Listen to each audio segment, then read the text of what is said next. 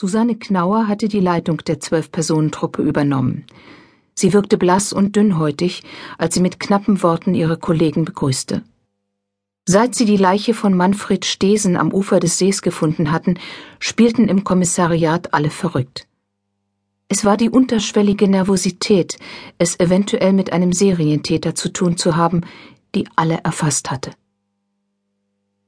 Liebe Kollegen, begann Susanne Knauer, Lassen Sie mich kurz zusammenfassen, was wir wissen.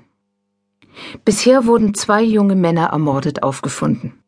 Jochen Umlauf, 22 Jahre alt, und Manfred Stesen, 17. Beide aus der homosexuellen Szene, einer während des Liebesspiels mit einem exquisiten, weißen, aber handelsüblichen Seidenschal erwirbt, der andere wahrscheinlich auch mit einem derartigen Schal, aber das wissen wir nicht definitiv. Jochen Umlauf wurde in seiner Wohnung getötet, Manfred Stesen am Ufer des kleinen Sees im Volkspark Jungfernheide. Die reichlich vorhandene DNA des Täters, die wir in beiden Fällen aus Sperma, Haaren und Hautpartikeln entnehmen konnten, ist identisch.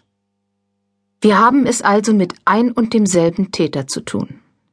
Selbstverständlich ist die DNA gecheckt worden, es gab keinerlei Übereinstimmung mit einer bereits registrierten oder irgendwann einmal auffällig gewordenen Person. Ihr Hals war ganz trocken und sie musste einen Schluck trinken. Im Raum war es still.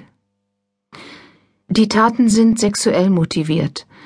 Wahrscheinlich lernt der Täter seine Opfer eher zufällig kennen, denn es gibt bisher keine ersichtlichen Verbindungen zwischen Täter und Opfer. Insofern müssen wir damit rechnen, dass weitere Morde stattfinden werden. Sie atmete tief durch. Was wissen wir über den Täter? Höchstwahrscheinlich ist er zwischen 20 und 60 Jahre alt und hat ein angenehmes, sympathisches Äußeres. Er kann seine Opfer leicht zum Mitkommen überreden. Ganz gleich, ob sie sich Geld oder einfach nur einen schönen Abend versprechen.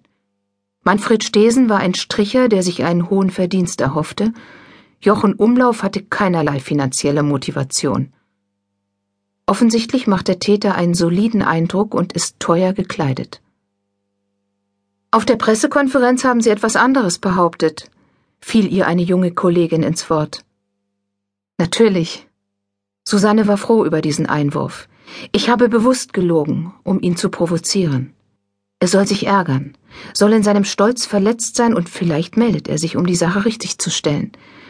Bis jetzt ist noch nichts passiert, aber ich fand, es war einen Versuch wert. Sie sah auf ihre Notizen und fuhr fort.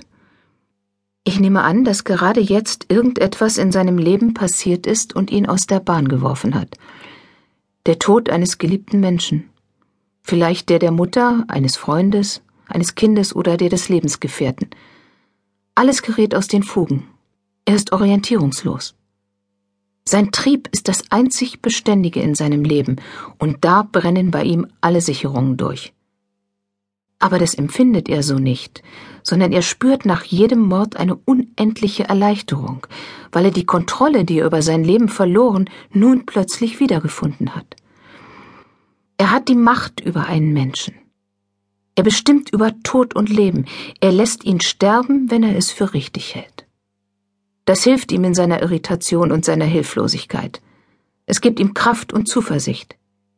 Er ist wieder wer und kann den Alltag weiter bewältigen. In diesem psychischen Zustand muss er morden, um weiter unauffällig funktionieren zu können, und das macht ihn so gefährlich. Es war totenstill im Raum. Niemand hatte das Gefühl, Susanne unterbrechen und eine Bemerkung machen zu müssen. Noch nicht einmal ein Räuspern war zu hören. Er hat Geld, fuhr Susanne fort. Existenzängste kennt er nicht, nur die Angst vor seiner Schwäche.